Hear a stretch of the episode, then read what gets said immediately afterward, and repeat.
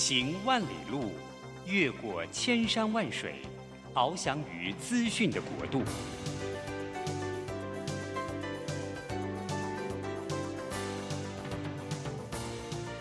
以全方位的视野，飞向更高更远的目标。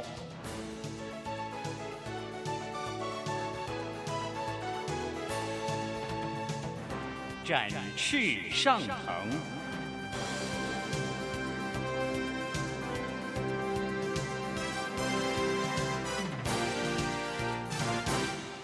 职场轻松学，本节目是由世界级电动巴士制造整合营运商唐荣车辆科技独家赞助播出。驱动绿能运输，实践低碳环境，唐荣车辆科技与您共创美好生活。这工作不是我的专业，我之前没有做过啊。奇怪了耶，事情都已经那么多，都做不完了，老板还啰里啰嗦的交代一大堆。职场轻松学，透过职场达人的真实故事以及深入职场的剖析，在轻松对话当中解答您的工作疑虑，排除您的工作障碍。职场不能说、不敢说的，在这里一次让您轻松学。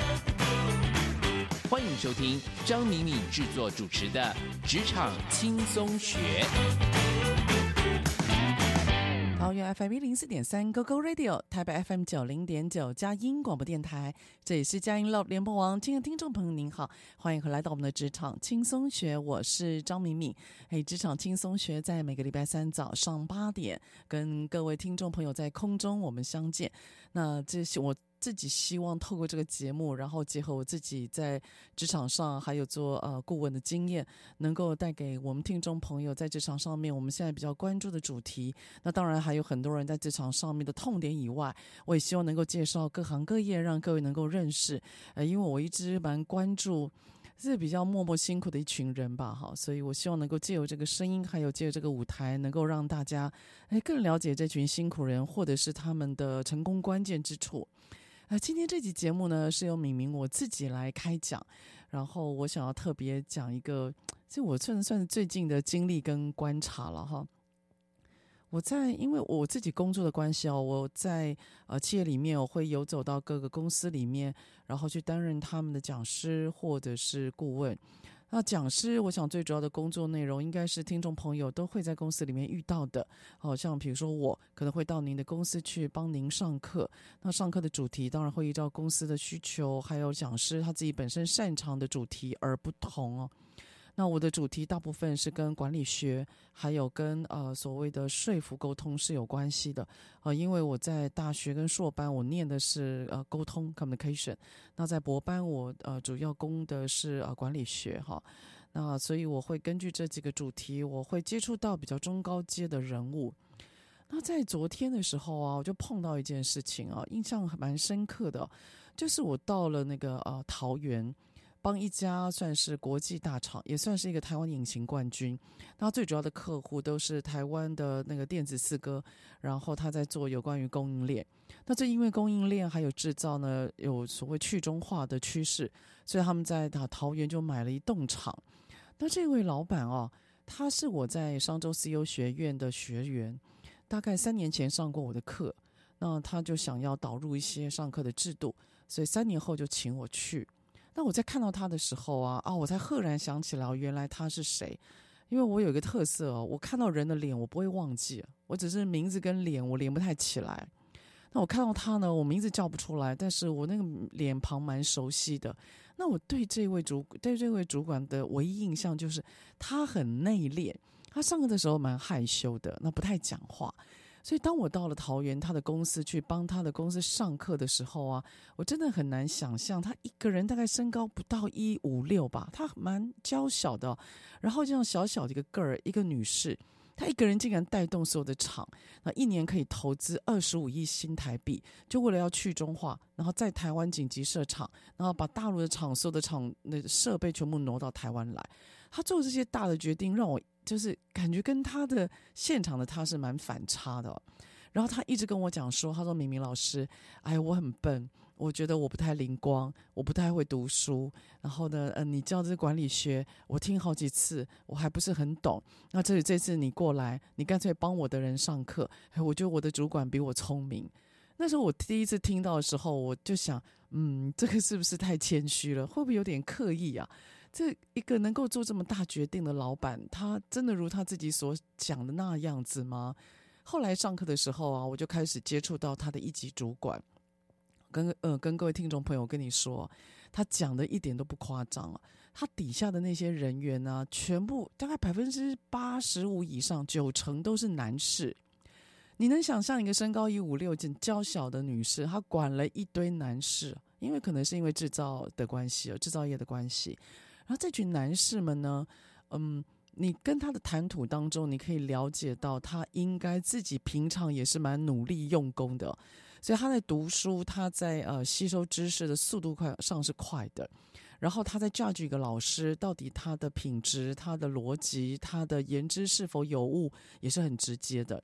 那他上那这些学员们上课问我很多的问题，啊包括对我书里面逻辑的质疑，包括我提出的例子是否是为真，同时也问我我的例子这个到底有没有符合这个主题，还蛮犀利的。那还好，那老师我身经百战哦，一切都这样简单的带过。然后当我在下课的时候，再回头看到这位主管啊，我突然觉得，哎，他讲的的确是对的。然后当我把这件事情呢告诉我在晚上的时候，我就告诉我一个好朋友，就跟他聊聊。你知道，他突然在那个 LINE 的电话里面，他突然对我大声喊说：“你知道这种人，这种老板很少了吗？”那我说：“你最近怎么了？”然后我电话那一端的朋友，他就对着我讲，他就说：“其实很多的员工他自己并不想要在公司里面出头，他并不想红啊。那是因为老板，你今天碰到这个老板，他气度大，他愿意。其实很多的老板都不希望员工红。然后你知道吗？然后我就被这句话给吓到了。突然，那个这句话的声音就回绕在我的脑海里，让我回想到我以前工作的时候。”所以各位听众朋友，你的老板会不会怕你红？你的老板会不会希望你在业务上面做个人品牌？可是又担心你的个人品牌会赢过这位老板他的风采，或赢过公司公司的风采吗？我不知道你会不会这样。可是呢，现在越来越多的统计有发现，在这三年的疫情当中，很多的公司它因为员工是 work from home。同时，很多的员工因为他在呃实体通路的销售不好，所以慢慢在 LINE 上面或群组上面在做生意。那在 LINE 上面做生意，work from home，它所代表的意思就是主管没有办法随时看到员工在做什么。所以，当员工他自己做的事情，或者是他自己做的决定，可能不是在老板的想象之内。那么，我不知道，如果你是老板或你的老板。他会不会开始在想，你平常有没有在混？你到底怎么做生意的？你是不是把用公司的资源在 promote 你自己？你是不是因此在外面赚外快？你是不是因此如何如何？所以我觉得现在越来越多的氛围就是，主管跟员工他的信任度会变得比较薄弱。那蛮多主管他其实对员工在做什么，他的掌握度是越来越低的。那掌握度越来越低，安全感就会越来越少。所以，当呢主管对员工的安全感越来越少的时候，我们现在可以很明显的个感觉到，就是主管的硬的手段，或者是比较口语上面比较粗暴的内容，就会比较容易出来哈。事实上，我自己呃曾经出过一本书，叫做《拒绝职场情绪浩劫》。那我们做了一个非正式的统计啊，现在在职场上面呢，我们呢呃会听到一些老板比较霸凌的话。那这个呢，在我们最近这两三年里面，我们接到的算陈情案件吗？也的确蛮多的。我这边搜集几个，就是主管他会霸凌员工的话语，希望各位听了不要觉得太伤心或难过。呃，这几这里面我举几个例子哦。我们听到这些是投票率最高的，有些老板他会这样讲，他说：“你来多久？你是新人吗？这种事情我还要再讲几遍。”第二个。又是你，你有脑洞哦，你进水哦，你又犯一样的错误。第三个，不受教。第四个，我如果可以叫别人的话，我干嘛叫你做？第五个，我就跟你讲，你这样去做啊，你去做啊，你不要啰嗦再问了。第六个，你如果比我厉害的话，你再来讲。你那么会，你自己做决定就好了，你自己扛责任，你干嘛来问我？第七个，你那么资深啦，我是没有你那么会啦。第八个，我以前这种工作，我可以一个人做你们三个人的事，欸，你们这个在干嘛？第九个，跟某某某比，你真的差很多。第十个，你不想做，我跟你讲，你配合度很低耶，你知道有多少人想坐你这个位置吗？好，希望听众朋友听了这十个之后，不要开始内伤或对号入座。那我告诉您，这十个句子呢，是我们在呃职场上面，那我做的一个非正式的统计哦。这十个应该是前十名由员工所投票最高的，然后我们所总结出来的话语。很多主管呢，对于自己对呃员工比较粗暴，他其实自己是没有感觉的，他觉得他只是把自己的真心话讲出来。所以，当呢，在这三年的疫情里面，他发觉员工所做的不如他的预期，或员工所做的没有在他的想象之内，他开始有不安全感，因此脑中就在自己转，那心里有很多的 OS，可是又不方便讲出来，也没有有具体的事项，所以他把当他把心事放在心里的时候，那他爆口就会说一些让员工听了很刺激的语言，所以我觉得。呃，现在的疫情导致啊，上跟下之间信任度不但降低，而且我觉得大家的情绪起伏比较大。所以呢，呃，在昨天我看到那位主管他如此谦卑的例子，我的朋友提醒我，那只是一个特例，然后他自己正在 suffer，有关于老板要他做个人品牌，他觉得他自己做了。可是老板觉得他拿着公司的资源在 YouTube 上面呢，大喇喇的在卖东西。那老板觉得他自己在 Line 上面做 VIP 的客户服务，可是完全呢，那个整个过程到底怎么讲的，老板不清楚。所以老板觉得卖的价钱其实是比较低的。所以你看，在这么多的情况底下，其实现在工作上大家的连接度似乎是比较少的。那怎么样能够人能够让自己向上管理，而且避免老板在爆粗口？或者是避免自己受到老板这样子的言语的情绪伤害。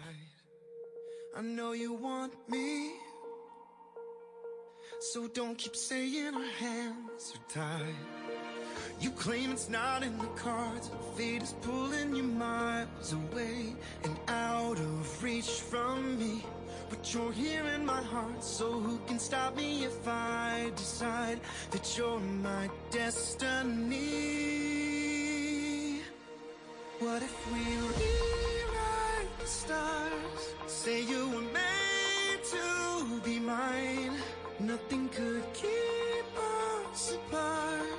You'd be the one I was meant to find. It's up to you, and it's up to me. No one can say what we get to be. So why don't we rewrite the stars? Maybe the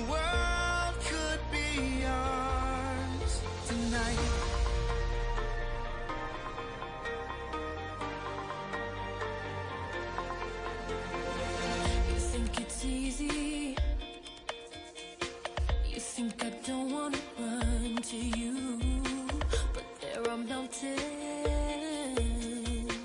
and there are doors that we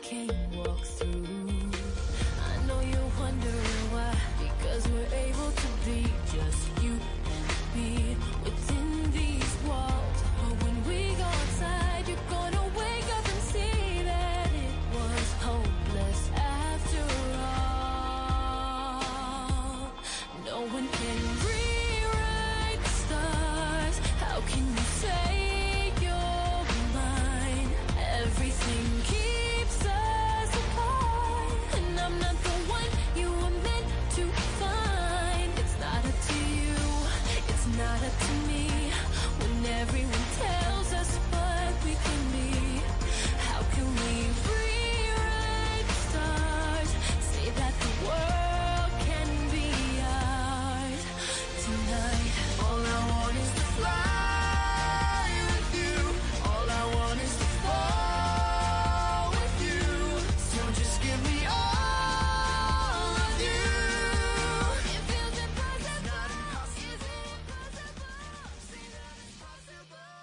好，欢迎回到我们职场轻松学。我今天呢要跟听众朋友来谈一谈有关于来自老板的敌意或主管的敌意而所产生的一些比较非呃暴力性的一些语言的表达哈。呃，当然我不是说我要责怪老板，就是万分的责怪老板，或觉得都是老板的错。只是呢，我们在工作上面，我们难，我们其实最重要的客户吧，应该就是我们的直属上司。因此呢，跟主管或者是直属上司的关系连接，我认为对于你在职场上面的安身立命是有帮助的。所以在职场上呢，我们通常有四个安身立命重要的人物哦。第一个，我想毫无疑问的就是我刚刚所说的，叫做主管，你的直接的主管。所以因此呢，我们就会称您的直属的上司叫做 N 加一。那另外，职场上面第二个重要的人物就是你的往下，也就是你的 N 减一，你的属下。那属下他会帮助你去做执行，所以跟属下的连接也是很重要的。那跟上司的连接和属下的连接，这条连接线我们叫做垂直线。这条垂直线我们都笑称会决定你在公司做的多久，还有过得多好。所以怎么样把这个上跟下的连接线连接在你身上，而且让你向上可以去做沟通，向下可以去做沟通的管理是非常关键的。那因此呢，这个是有关于职场上面，我觉得每一个人，只要您是在公司里面上班，不管是盈利或非盈利组织，我觉得你都要特别留意一下上跟下之间关系的维持。那另外第三个职场上面非常重要的人物就是同侪，同侪呢应该是跟你直接是平行的，他很有可能是你另外一个部门的，也许是如果你是经理，那就代表是另外一个部门的经理。所以经理跟经理之间，那么呢，横向的沟通是非常重要的。重要的关键是在于公司里面情报的搜集还有解读。所以你可能要知道一下最近公司的风向，还有老板们所，就是说整个公司还有老板们的他们所注重的要点。所以对平行的沟通最重要的内容，当然是了解一下公司里面的风向，还有公司里面目前政策的决定。那另外还有。我想彼此间也要互相帮忙，好，也把这个串联给串起来是挺重要的。那在公司里面呢？不对，在应该讲第四个连接是在公司外，它相对于公司里面所谓的公司外的连接，也是一个重要的连接线。那它包括你在外面的，例如你的协力厂商，还有可能包括甚至小到您的快递公司，然后您提供一些物料的一些啊等等。那如果您是公关或者是法务的话，你还会有法务单位或媒体单位。所以对于外界呢，我们是一个也是一个重要的连接线。为什么哈？因为外界的这些厂商或协力单位，它会提供我们完成事情所需要的外部资源，然后也会提供我们完成事情所需要的外部情报。所以呢，外部资讯的呃就是引入，其实对我们在工作上面是很关键的。所以各位不要觉得说你有厂商，然后你就大力的使用厂商。事实上，你的外面的 vendor 厂商，他因为也是被其他的公司所使用，因此他的了解整个产业的情报上面是很关键的。所以因此呢，好好善用跟善待您的厂商或者是您的协力的一些对象，其实是很关键哈。所以我们在职场上面有送重要的四个人物，对上叫做上司，对下叫做部属。平行内部叫做同财，平行外部我们称为厂商或者是其他协力单位。那在这个四个人物的角色的设定里面呢，最重要的关系维护，我想毫无疑问的，就如同我在这个单元跟大家所说的，一定是对上的上司。所以你在面试一个工作的时候，或你在公司里面，你一定要去特别关注一下您老板的喜好跟特色。为什么要特别讲这个呢？是因为我在辅导，还有在很多的公司里面，有些面对比较资深的人哈，他常会跟我讲一句话，他就说：“我都是安尼啊，不我你不要弄啊，我都个性的个性都是安尼啊，我都偷地的，我不要做人啊。”这个某部分我没有要反驳这个人的意思，我也没有反驳你的意思哦。但如果您今天决定要完全的做你自己，那么你也必须要能够承受，就是有些人他就是不吃你这一味儿啊，那。你能，你能够，你就不可能去讨好每个人的喜欢嘛？那如果你跟我讲说，对了，我们也要讨好每个人了，这个我也接受。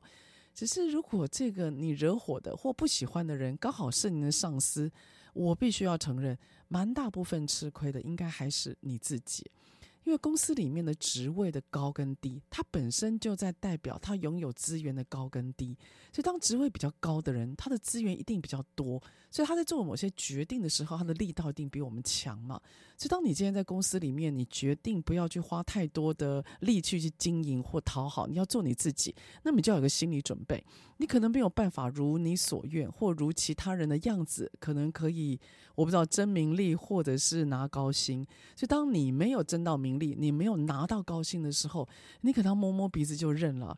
这个有些部分，有些人他真的是特别努力。这是我自己在工作职场上，我还蛮常观察到的了哈。那我不知道你听了会不会觉得很刺耳，但有些这个人世间啊，真实情况其实比我们想象中来的犀利。事实上，呃，我自己很欣赏的一个学者，他叫做艾埃里。克森呢，这位心理学家，他在研究人的一生当中，一共有呃七个重要的门槛哈，这很阶段了哈。他到每个阶段的发展会影响到下一个阶段。那在这个七个阶段里面，他提到我们人呢，其实是有两个重要的老师在我们生命当中，而形塑了我们的人格。第一个最重要的老师，我想毫无疑问应该就是家里的父或母。艾瑞森他的研究报告，他有特别点出，我们人在小时候啊，不会同时学爸爸跟妈妈的样子，我们会特别挑一边哦。例如，我可能会特别挑爸爸来学习，或我例如会特别挑妈妈来学习。所以，我们人在童年的时候，不会呢父跟母的两个角色特质都会放在自己的身上，我们其实会偏重某一边。我不知道你会不会，比如说你会自己觉得说，你爸对你的影响比较大。哎，或者是你妈妈对你的影响比较大，我们常听到这样子的话语哦。事实上，这个的这个的话语直觉是对的，因为根据统计啊，我们人在小时候的成长会受到某一个单方面的影响是比较偏重的。那这也是 Ericson 在他的研究里面有特别点出的。那 Ericson 他提到，人生当中第二个最重要的导师就是我们工作里面的主管，尤其是你第一份工作。你第一份工作的主管，很大部分会决定你之后职场上面的习惯。所以，如果你第一份工作的主管他管你管的比较严哦，例如他要求你不能迟到哦，要穿制服、端庄、简报技巧要到位、讲话有重点啊等等。他如果告诉你很多职场上面的规矩，那么你被教得好。通常而言，你在之后的工作，你所展现出来的职场的行为，也会受到这个主管的影响。那为什么会对这个结果，呃，研究结果特别有印象？它真的完全验证了我人生当中很重要的历程呢。我之前在节目当中也有分享，就是我人生当中第一个老板是之前环亚百货，好，这间百货公司已经不见了。环亚百货，我的课长她是林小姐，好，林秀芬小姐，她管我管得很严，可是她把我管得管得很好。那也因为秀芬她在呃职场上面对我的教导，所以我觉得之后我的职场的工作其实是还蛮。呃，算是一板一眼，或者是还蛮端庄、蛮端正的吧，哈。所以我觉得我自己其实还蛮感激的。因此，艾瑞克森他在有关于那个呃心理学的研究里面，他有特别提到人生两个重要的老师。那其中一个，哎，就是您的上司。您觉得呢？那这个上司啊，或者是您的主管，事实上也不完全是担任很正面的角色。在台湾的职场统计啊，向上沟通其实是。呃，员工一个非常重要的痛，而有百分之三十的员工，他认为他主要受到的情绪压力是来自于主管。好，所以他会，其实主管虽然是我们重要的老师，但同时也是我们的重要的，应该算压力来源。所以怎么样向上沟通，然后呢，避免呃让主管对我们产生疑虑，或者是因此而产生主管对我们的敌意。而导致在言语上面对我们有些暴力，我觉得这个是你要让自己有效的去向上的管理。哦，这件事情其实挺重要的。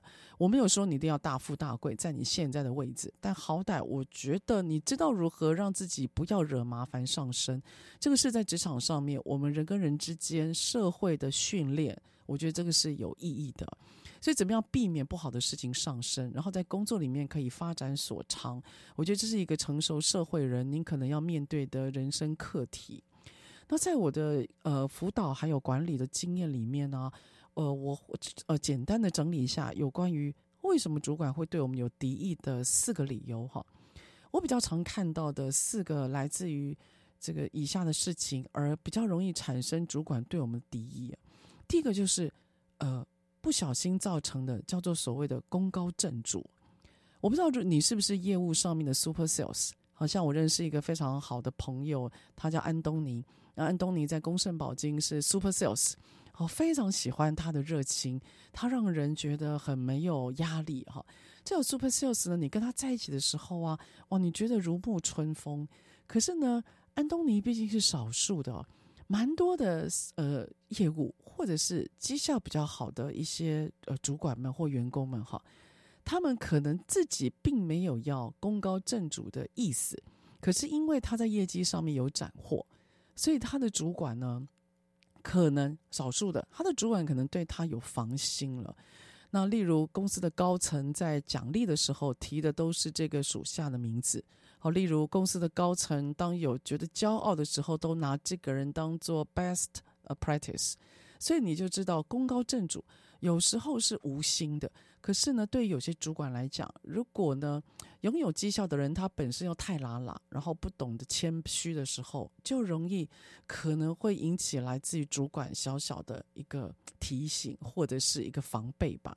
那第二个来自于主管的敌意，就是我自己的工作经验，就是亲身的接触到，就有人他就是想要坐老板的位置，而且呢，他讲得很明白，KPI 的时候，他就直接跟老板讲说，我要拿你的位置。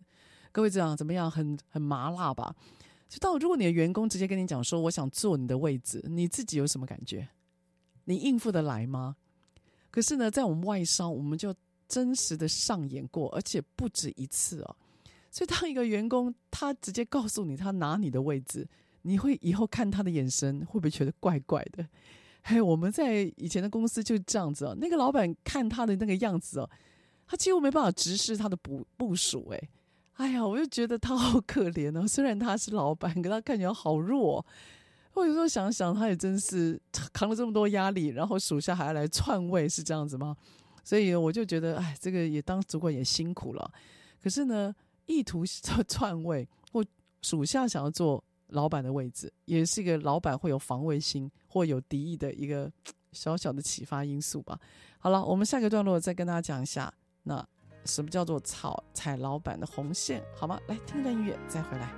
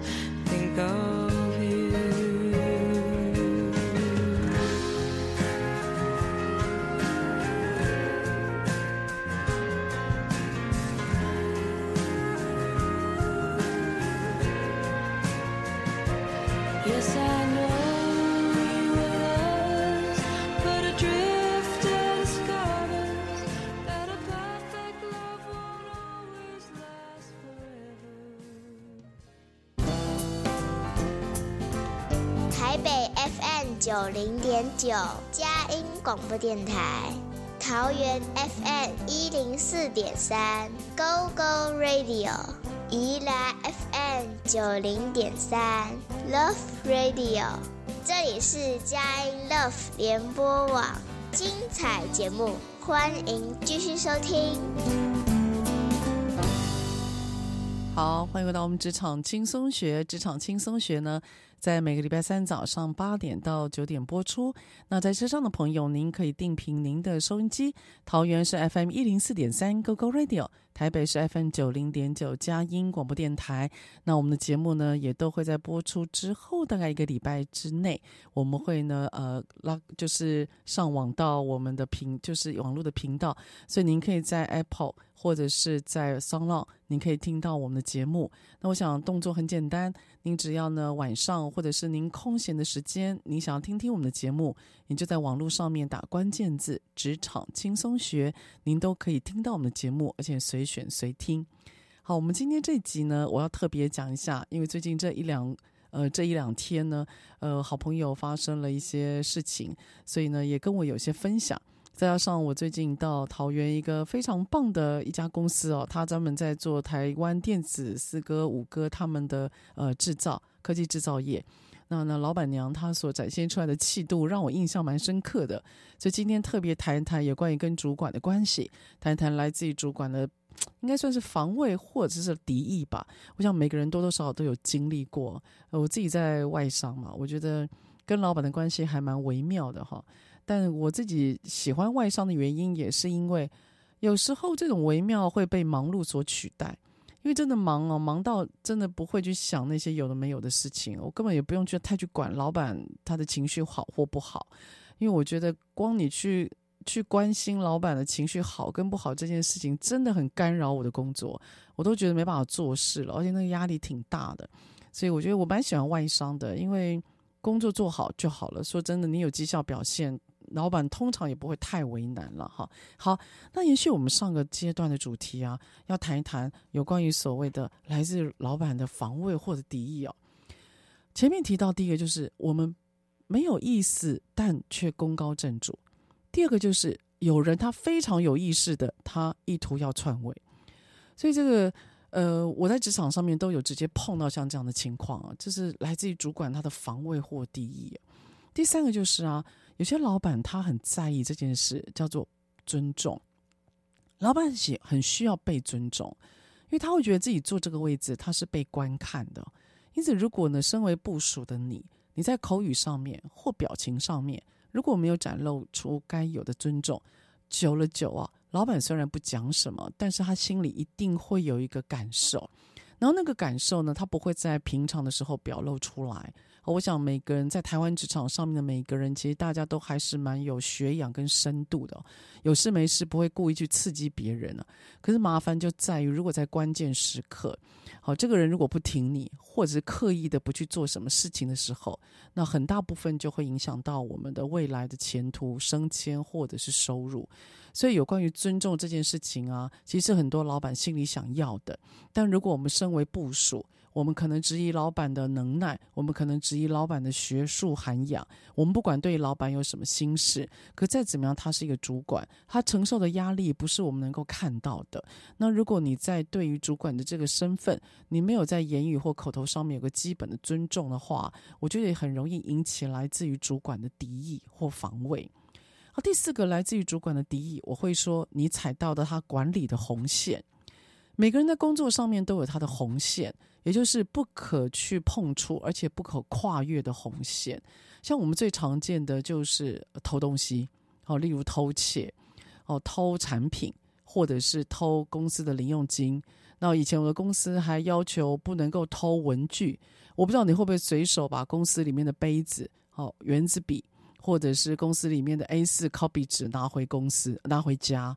但是呢，在我以前的公司，我曾经碰过。我们老板会要求每个月要盘点文具，好，盘点的时候呢，包括红色原子笔、蓝色原子笔、黑色原子笔以外，他会盘点铅笔，铅笔他会盘点铅笔里面的笔芯，好，一条一条的笔芯。另外，他还会盘点回纹针，还有呢订书针。各位订书针哦，所以呢，我们以前我碰过的公司是有文具盘点的。那当然，我觉得有时候你因为方便拿了公司里面东西，也许这不是一个太大的事情哦。但是不要让自己变成这方面的呃，算是生活上的小小偷吧。就你不要把公司东西随手拿回家用。好，我觉得这是一个对自己的要求，因为久了被人家看到或说也不太好。所以有些老板他其实，在红线上面，他是觉得手脚要干净，啊，不可以偷窃。这是我碰到的、听到的一个红线。第二个就是啊，很多老板不喜欢员工八卦，就是八卦当然是人之常情啊，每个人都想要去探听别人的事情，因为那种看不到的或听不见的事情，更引起我们的好奇，而让我们想要一窥究竟。可是有关于所谓八卦这件事情呢，适可而止，不可以一直下去。尤其不好的事情，不要一直传。好，当老板他他去溯源这个八卦的源头，结果发觉你就是那一群人当中，在跟着大家讲闲话的人的时候，你就要小心。通常呢，主管比较希望员工能够专心做自己的事，然后呢，有关于别人的闲言跟八卦就适可而止，尽量不要讲，不要去传哦。好，第三个呢，老板的红线，我看到的就是啊，这时间观念。很多员工他对于时间观念其实是非常薄弱的。例如他开会，假设是两点开会，他两点才从座位起来。不，老板两点开会是两点就要坐在那边做好，是准备好听他讲话的。所以，当你的时间观念变得比较薄，或者是你觉得偷个五分钟、十分钟好方便自己，然后你让老板一直在等的时候啊，我会认为这方面的红线自己要留意，因为从小地方我们是可以看到你的大行为的，所以有关于老板的红线，这是特别要留意的。好，整个来讲啊，来自于主管的可能防卫心或敌意，可能是来自于第一个不小心的功高震主，第二个。非常有意图的想要让自己升迁，对老板而言是篡位。第三个，对于老板这个角色没有展现基本的尊重。第四个，踩到老板在管理上面的红线，包括我们刚刚所说的偷窃、八卦，还有所谓的时间观念。那有了这些防卫，我当然没有说你要去特别留意如何，我想基本的工作动作就可以了。但如果能够积极向上管理，我想也算是。会自己在工作里面有一个呃好的王牌吧，哈，我觉得这是基本功了，哈。好，因此要怎么样向上管理，然后让自己呢可以展现个人品牌，拥有绩效，然后在客户那边哎很红，可是呢在公司里面也备受尊重。我觉得是一每个人都要学的功课，不要因为怕被看见，然后不晓得怎么去处理被看见这件事情，然后就决定躲起来。我觉得那个太消极了。所以以下呢，也为大家分享，我整理几个，怎么样能够展现自己，但是又不怕去踩到老板红线，而要让自己呢可以有绩效表现。好，我觉得是蛮重要的。第一个就是，我有一个非常好的工作习惯，我不论做什么事情，我都会知会我的老板。我以前在 Lorea 的时候，我有个工作要求，就是我的老板虽然不太管我，可是我很常很常管我的老板。我每个礼拜一早上十点钟，我一定会把周报传给我老板，也就是我上个礼拜做了什么事，我这个礼拜准备做什么事，我一定会写给他。不管我的属下会不会提供给我，我一定会提供给我的老板。我这件事情我做了四年，我做了四年，我每个礼拜一早上十点我一定传，不管我的老板有没有在台湾，有没有在办公室，我一定会传，因为我他我在告诉他，I have nothing to hide。我就是透明的员工，我要做什么事情，我一定会尊重而且知会你。你知道，到了第四年，我的老板跟我讲说：“他说安妮，你不要再传了，够多了。”我那时候就知道我成功了。那我也晓得，我老板不管我，他放给我自由，是这个自由是我挣来的，因为我够自律。所以呢，在我的这个工作历程，我要告诉大家的是，自由是挣来的。所以你要让主管知道你在做什么，让他对你有点掌握度，不一定全然，可是有点掌握度。你去知会你老板你要做什么。我想呢，这个彼此嘛，哈，那心同此理。如果我们今天对别人的掌握度高，我们也比较能够放手让他去做。所以我觉得随时知会主管是第一个非常重要的事情。第二个，习惯用敬语，也就是口语的尊重。我不管我的老板年纪长还是轻，我不管我的老板到底有没有能力，我会尊重他做这个职位，他的压力一定比我大，所以我的口语的尊重是很高的。那我会什么叫口语尊重啊？我跟大家示范一下，例如我会这样讲，就是您啊，跟您报告一下。那我会说啊，麻烦您，所以麻烦好或请是我的口头禅。接下来最后语。语如果要报告完毕，最后的语助我就会说：“那拜托你了，谢谢你哦。”所以会尽量最后用一个比较开心的音调比较高的语言而结束整个对话。所以我最后呢会用一个比较高的语言，然后让对方感觉这个报告是呃让人觉得轻松、没有压力的。然后再来第三个，我会特别尊重有关于报告体系这件事情。好，那因此在这边我就告一个段落，我再跟大家讲一下报告体系。还有如何帮助老板，也帮助自己。好，听段音乐，再回来。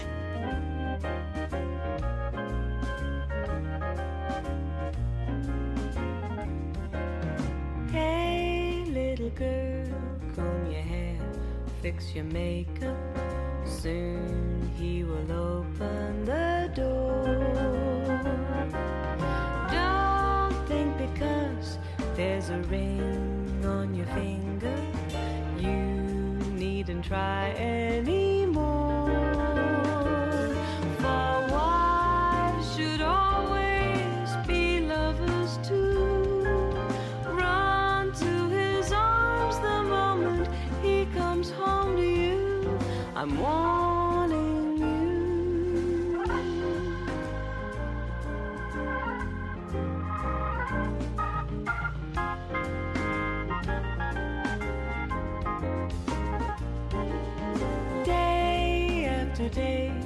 There are girls at the office, and men will always be men.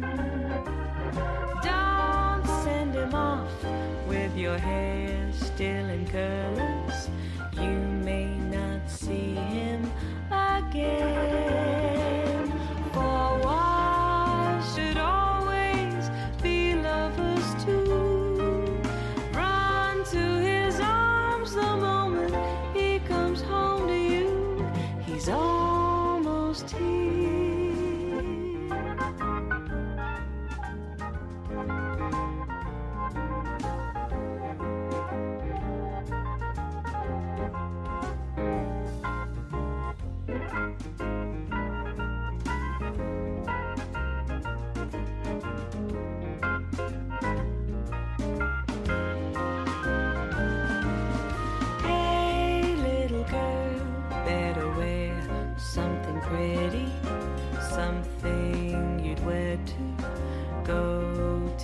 City and all the lights, pour the wine, start the music. Time to get ready for. 好，欢迎到我们职场轻松学。呃，接下来呢，要跟大家来分享，就是怎么样在工作里面你向上的沟通或向上的管理，而呢减低主管对我们的防备或者是敌意哈。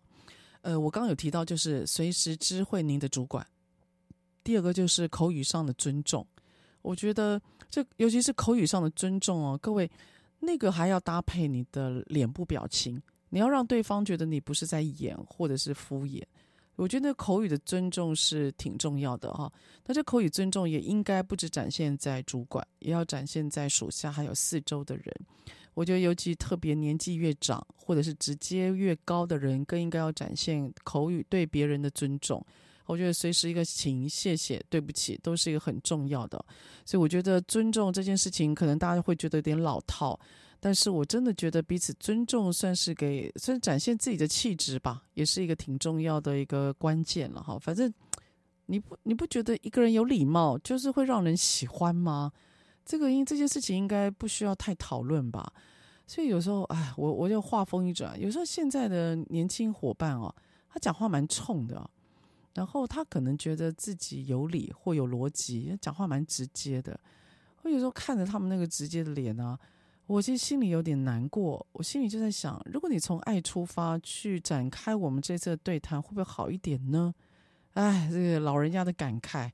好了，回来，那有关于跟主管的互动，第三个要跟大家讲就是报告体系。各位，你知道在我们工作里面有一种叫做报告体系。报告体系的意思就是啊，你今天向上报告，不可以呃，就是跨越你的职，就不可以跳接。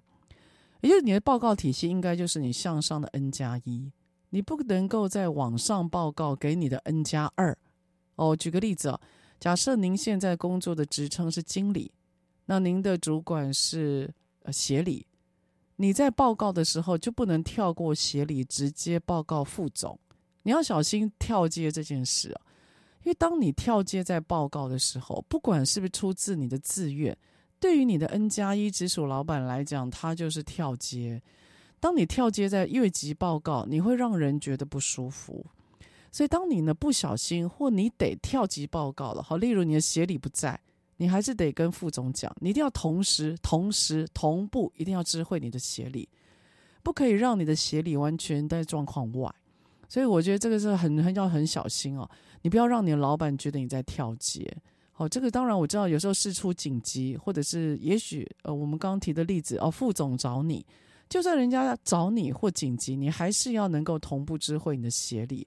知会不管说你用文字写或用口头讲，我觉得都无所谓，你一定要做到引奉他这件事情。所以尊重这个报告体系是非常关键的。再来有关于向上管理啊，就是。我们心，我们自己的心态哦，部署的心态要有一种辅佐的心态。我为什么用辅佐这个字？是因为在我的教学里面有一套很有趣的教材，就是 NTP 教材，它是来自于中国生产力协会跟日本产经协会所出来的一份呃中间干部的一个管理学教材。在这个教材里面呢，他说，如果要向上管理，你最重要的任务就是要辅佐。我那时候看到辅佐，我想哇，这个字怎么这么老啊？感觉很像宰相跟这个什么，你知道，像皇帝的关系啊，感觉这个词很老派啊。可是呢，看了它里面的说明，哎，我才豁然开朗。所谓的辅佐，您的上司，他的意思是，他认为在现在的不确定市场当中，你不要寄望老板的能力比你强，而他一定要教你什么。他我们现在比较着重的是有才能的员工。所以，如果你认为你是一个有才能的员工，你也能够提出自己的想法，请你呢想一些方法，想一些好点子，去由下而上报告给你的主管，去辅佐他，让他在你这边有新的 idea、新的想法。这个是向上管理一个很重要的热一个方式吧？为什么？因为你提的点子，如果老板用了，就代表你对老板有影响力。你带回来的讯息情报，如果老板用了，就代表你对老板有影响力。你由下而上展现影响力，不是很好吗？所以我觉得不要永远不要放弃由下而上去提好点子或沟通，因为呢，一旦你成了，事实上你就会成为一个很重要的关键人物了。所以我觉得由下而上，你能够呃辅佐你的老板，我自己是觉得这招我自己是蛮喜欢的哈。我觉得帮忙老板，本来大家就是一起活下去。这个心态应该是蛮健康的哈。好，第第五个就是啊，有效的向上管理就是你要让老板知道你都在状况内。什么意思哈？你请假，偶尔请假没关系。你偶尔呢去，你偶尔呢去做一做你认为重要的事，你不在老板面前没关系。可是你要让老板知道一件事，就是你虽然不在会议现场，但你在状况内。所以一旦你请假了，一旦你今天不在老板指定的时间出现，你只要让老板知道一件事，就是你在状况内，你随时可以承接，我觉得这样就好了。所以你可以跟老板讲说啊，我今天请假，但是我已经知道了哦，谁谁谁在什么时候会过来，我要准备有个什么事情跟老板您报告一下，请您不用担心。光这件事情，我觉得做到就很棒了。所以让老板知道你在状况内，我觉得是。非常关键，你不必把自己绑在老板面前，随时等着被叫，然后去开会。你不觉得你这样什么事情都没办法做了吗？所以让自己在状况内，我觉得是很关键的。好，最后一个，我觉得也是每个人一定做得到，但难度很高的。你知道是什么吗？情绪控管，在老板的面前不要情绪起伏过大。我们在工作里面哈，我们不怕你难过，我们不怕你生气，我们。怕的是情绪浮动，而且过大。我我就有个例子哦，就早上十一点的时候，看到我那个同事，他人还好好的，笑笑的，然后还在吃那个早餐没早上没吃完的早餐呢、啊。到了中午的时候，他可能接到一通电话，他脸色就开始难看。然后呢，下午呢，他就不讲话了。然后礼拜，然后到五点的时候，他就跟我讲说他要离职。然后我想，哇，今天发生什么事情啊？然后他丢下啪几个人就走了。我心想，我靠，今天发生什么事情？我就很紧张，晚上还去关心了一下。就隔天，嘿，早上九点多看到他，他人好好的。那我心里想，哎，这怎么回事？昨天是演了一个什么什么？这是什么样的大戏吗？所以我后来就发觉，这个同学他同事他的情绪起伏非常的大，所以他也让我们会觉得不太敢跟他接近。那这件事情呢，不是因为只有我们同侪哦，包括我的老板也不太敢跟他讲话。他会说：“哎呦，我不知道这样跟他讲，他会不会生气？哎呦，我不知道这样跟他讲，他会不会难过？”所以，我这个同事啊，他慢慢的跟主管就是疏远的。那你知道，人一疏远，人一跟老板疏远，一定会讲坏话嘛，或闲话就来了。我们就大概。他我们他有状况，我们都不太敢跟他讲，所以这个让自己的情绪稳定，让对方能够愿意接近你，我觉得也是职场上面很大的或向上沟通的一个关键吧。好了，所以有关于向上沟通，怎么样能够减少主管对我们的防卫和敌意？尤其是现在，你得在网络上面或 LINE 上面做做这个个人服务嘛，或者是你现在要你现在是 work from home，你没办法。或者是不太常看到你的老板了，那你怎么样让你的老板或您的上司可以掌握您的状态，然后减少他对于你的不安全感，然后呢，减少他对于你的敌意，甚至口头上的伤害？我觉得是每个人一定要练的基本功。那我给的建议就是，随时知会主管，展现口语尊重，尊重报告的体系，用辅佐的心态向上沟通，让自己让让自己跟老板。都知道都在状况内。最后一个，情绪要保持稳定。